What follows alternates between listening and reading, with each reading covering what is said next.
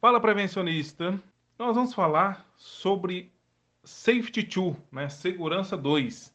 Seria essa a nova segurança do trabalho? O que é Safety 2? O que é segurança 2? Ela faz parte do que nós chamamos de as novas visões de segurança, né? que são novas formas de observar a segurança do trabalho, novos conceitos a respeito da própria segurança no trabalho. Mas será que é eficiente? Bom, vamos dar uma olhada mais de perto, né? Nestor, e por que Safety 2? Que negócio é esse de Safety 2?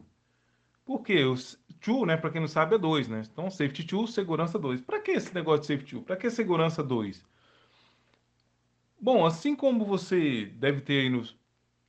Se você tem celular, você já viu, né, que o celular do Android do celular está sempre atualizando. Né? Ele vai de Android 1.8 para Android 1.9, ou Android 1.9 para Android 2. Então ele vai sempre evoluindo. O próprio Windows, né? Eu me lembro que quando eu conheci computador, estávamos na era do Windows XP. Né? Se você tem mais um tempinho aí que você lida com a internet, talvez você se lembre disso. Windows XP. E depois foi evoluindo, né? Windows, Windows XP para Windows Visa, Windows 8, Windows 10 e por aí vai. Então, na segurança do trabalho é a mesma coisa. A segurança do trabalho é, também propõe-se que ela evolua com o tempo. E aí surgiu lá o Eric Honegel e criou essa, esse termo do Safety 2. E qual a diferença entre Safety 1, segurança 1, para segurança 2, Safety 2? Bom, a diferença é basicamente que a segurança 2 ela é uma segurança que ela não é reativa, ela é mais ativa. Então, inclusive a própria definição de segurança é muito criticada pela segurança trabalho.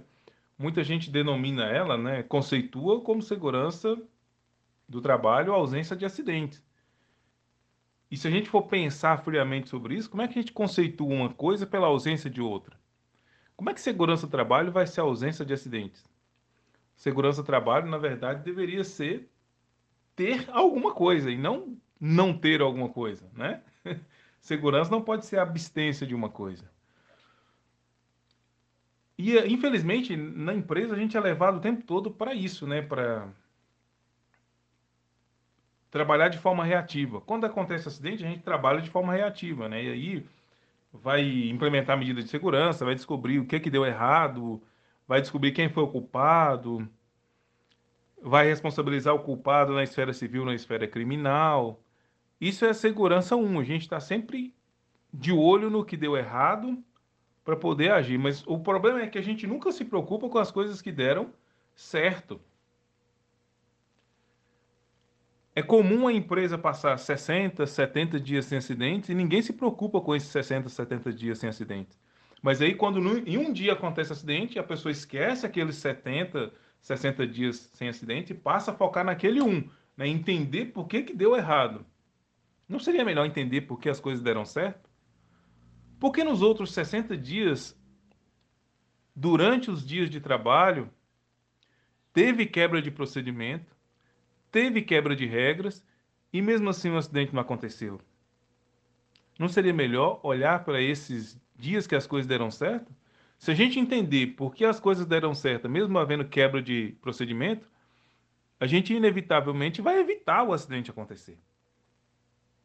Então o olhar deixa de ser reativo e passa a ser ativo. Inclusive a própria pirâmide de, de Frank Beard, né, que foi mudada pela Dupont também, até a pirâmide, que é uma ferramenta extremamente reativa, a gente consegue tirar ferramentas ativas dela. Porque se a gente for observar que na pirâmide você precisa de 30 mil desvios, ou seja, 30 mil comportamentos de risco, para ocorrer 3 mil incidentes, 300 acidentes, 30 acidentes, 300 acidentes sem afastamento, 30 acidentes com afastamento e um acidente com morte, a gente vai chegar ao quê? Que de 30 mil vezes que o trabalhador se comportou de forma inadequada, apenas 3 mil vezes aquilo deu origem a um incidente, ou seja, um acidente sem dano, para depois ter 30 acidentes com afastamento e uma fatalidade. Então, olha que coisa interessante. De 30 mil desvios, de 30 mil comportamentos de risco, apenas 3 mil tiveram consequências ruins. E se a gente for observar ainda ser mais criterioso, de 30 mil comportamentos de desvio, houveram apenas 300 acidentes. De 30 mil, 300. Então a gente percebe que até esses dados mostram para a gente que,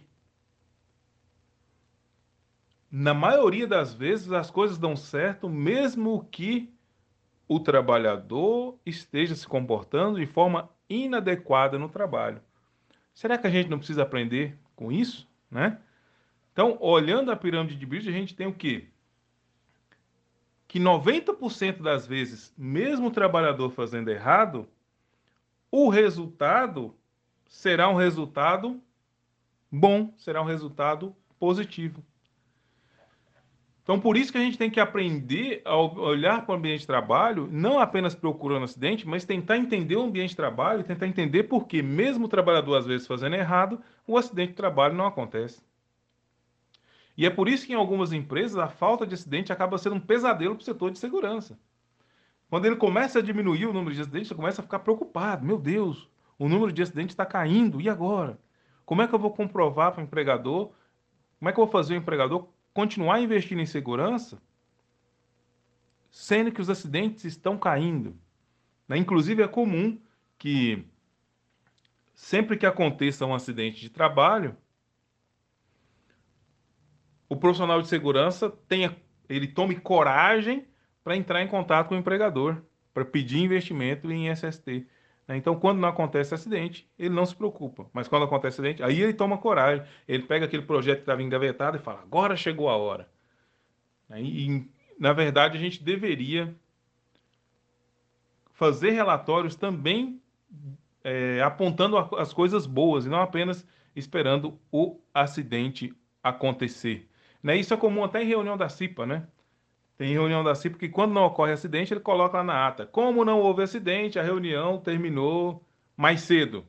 Não, quer dizer, só tem reunião mais com muito assunto se tiver acidente. Se não tiver acidente, a reunião da CIPA é só para para constar, digamos assim. Então, a segurança 2, ela tenta focar no que dá certo. Não ficar esperando as coisas deram errado. Ficar esperando as coisas darem errado. Porque na maior parte das vezes, mesmo o trabalhador não seguindo o procedimento, as coisas vão dar certo no trabalho. A gente precisa aprender isso. Por que, que mesmo seguindo o procedimento, as coisas deram certo? Será que o procedimento não estava inadequado? Será que a norma interna da empresa não precisa ser mudada para ser mais realista? Então é importante a gente estar de olho nisso. Né? Outra coisa, será que todo acidente de trabalho ele sempre vai ser um acidente a ser investigado?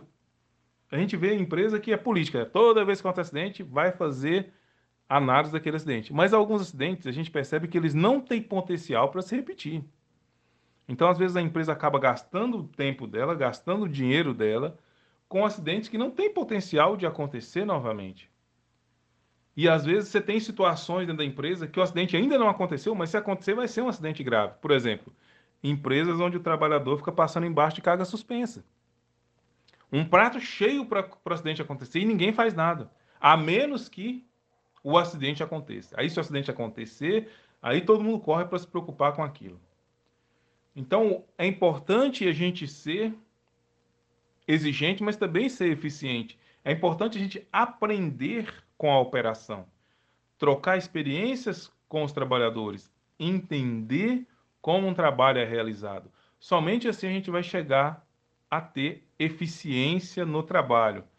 Basicamente, é isso que é a segurança 2. É uma forma mais ativa, mais proativa de enxergar a segurança do trabalho, onde não fica focando em agir de forma reativa quando o acidente acontece, mas antes disso, trabalha-se de forma ativa para evitar o acidente acontecer e para aprender com a operação, entender por que, que na maioria das vezes, mesmo o trabalhador agindo de forma inadequada, o acidente não aconteceu.